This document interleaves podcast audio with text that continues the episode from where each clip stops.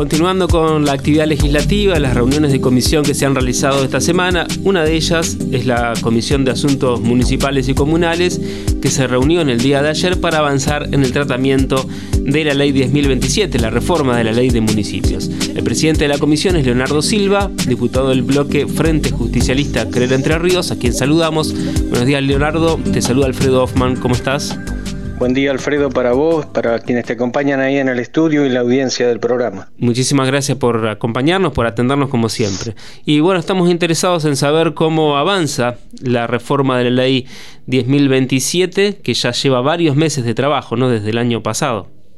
Sí, sí, efectivamente fue un, un trabajo que cuando nosotros abordamos sabíamos que iba a ser intenso, que también nos iba a llevar bastante tiempo, ¿no? Porque no nos olvidemos que estamos hablando de una recopilación de 77 anteproyectos de, de reformas, de artículos, de incisos, tanto presentados en nuestra Cámara, la Cámara de Diputados, como también en la Cámara de Senadores. Así que, como vos bien decías, este, durante el año pasado logramos abordar prácticamente la mitad del trabajo y para este año aspirábamos a eh, realizar el, trabajo restante, ¿no es cierto? La, mitad que, nos queda.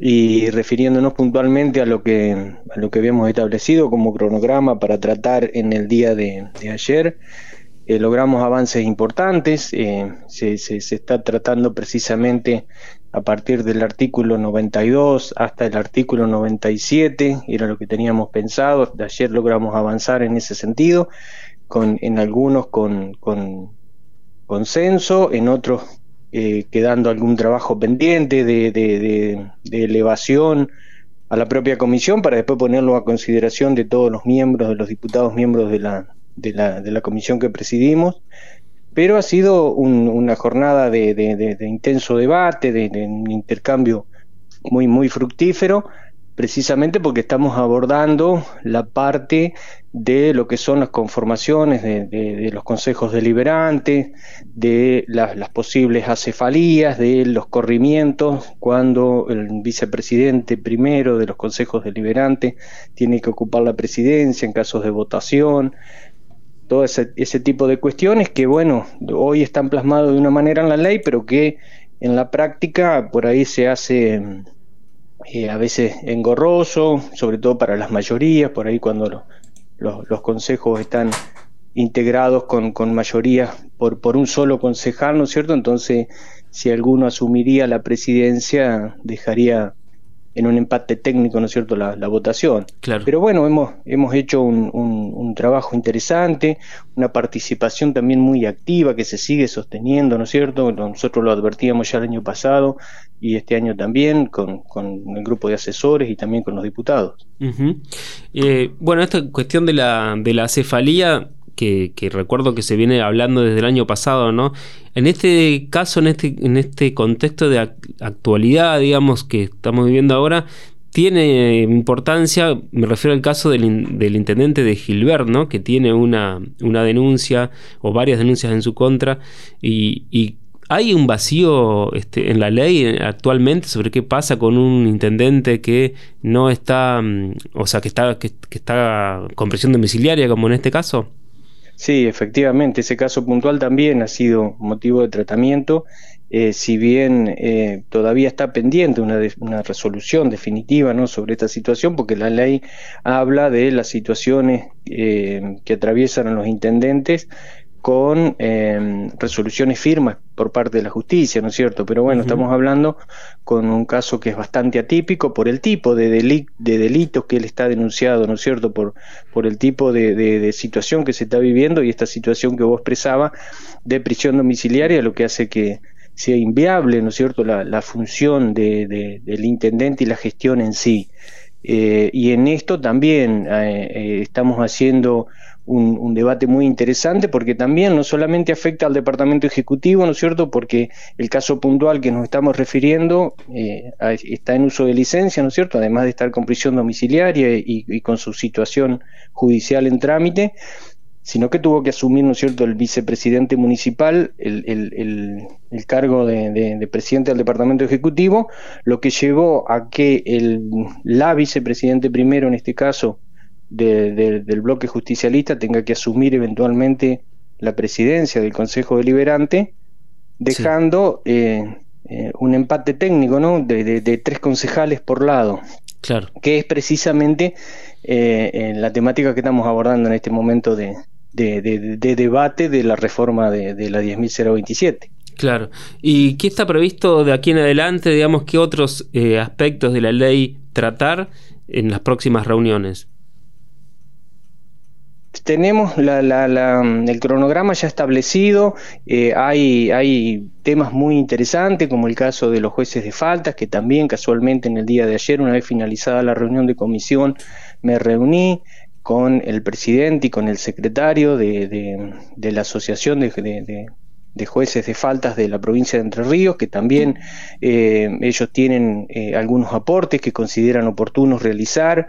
Los mismos van a ser arrimados eh, en el transcurso de la próxima semana a, la presidencia, ¿no es cierto?, de la comisión y eventualmente también al trabajo de comisiones para ponerlo a consideración de, de todos los integrantes y como ese tema también, ¿no es cierto?, hay algunos otros temas que son importantes. Nosotros la, la intención es ir abordando eh, de aquí en, adelante, eh, artículo por artículo, ¿no es cierto? Eh, como te decía, en algunos tenemos muchísima coincidencia y, hay consenso y avanzamos rápidamente, y hay algunos que son los menos, donde por ahí tenemos un debate con algunas miradas que son particulares, ¿no es cierto? Porque no nos olvidemos que acá no solamente estamos debatiendo las fuerzas políticas que conformamos la Cámara de Diputados, sino que también, a pesar de no tener representación parlamentaria, está participando muy activamente el vecinalismo, ¿no es cierto? Claro. Que tiene muchísima experiencia, ¿no? En, en, las gestiones municipales eh, eh, en, el territorio entrerriano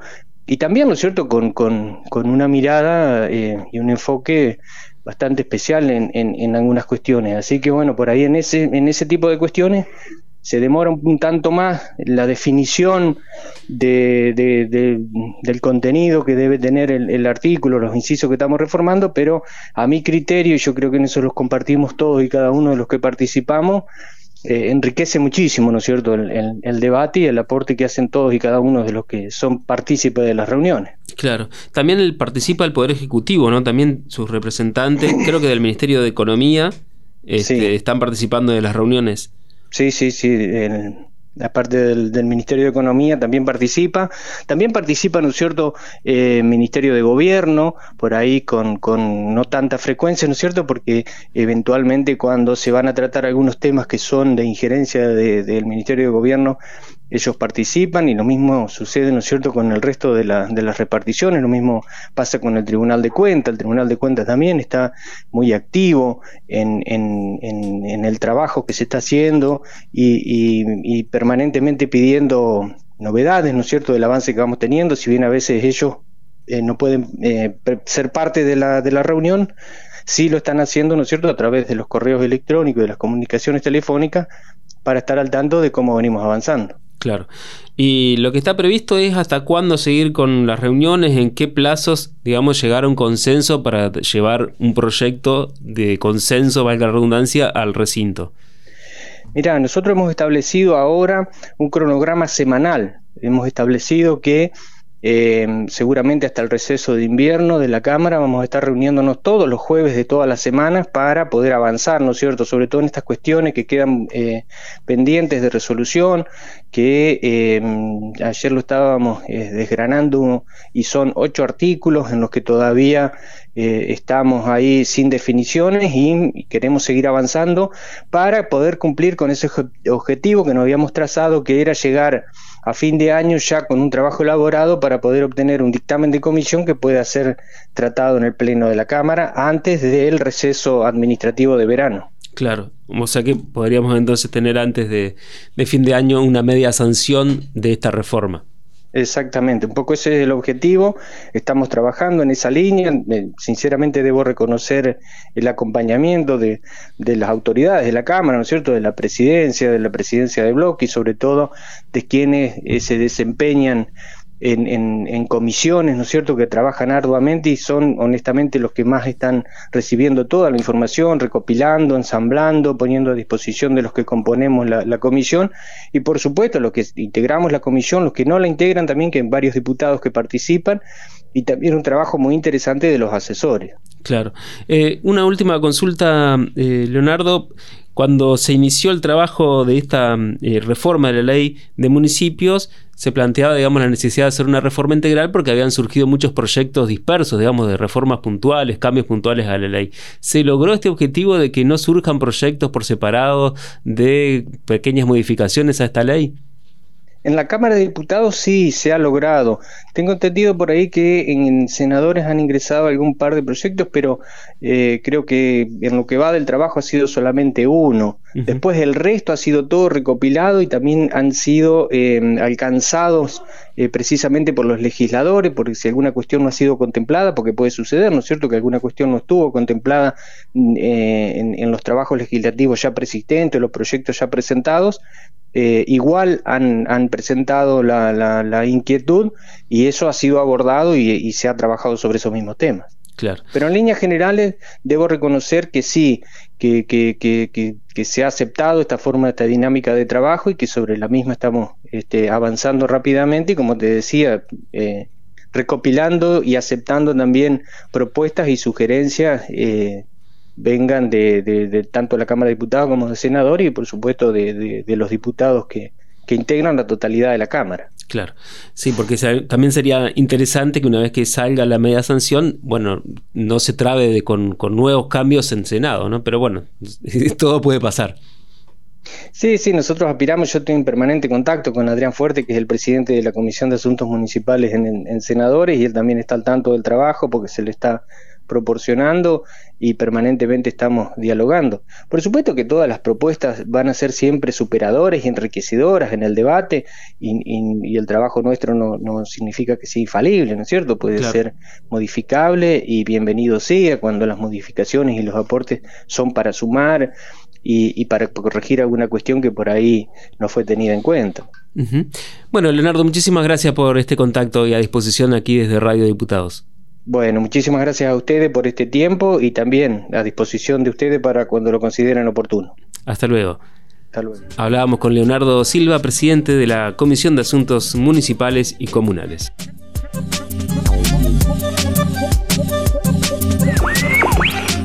Las voces de los protagonistas en Radio Diputados.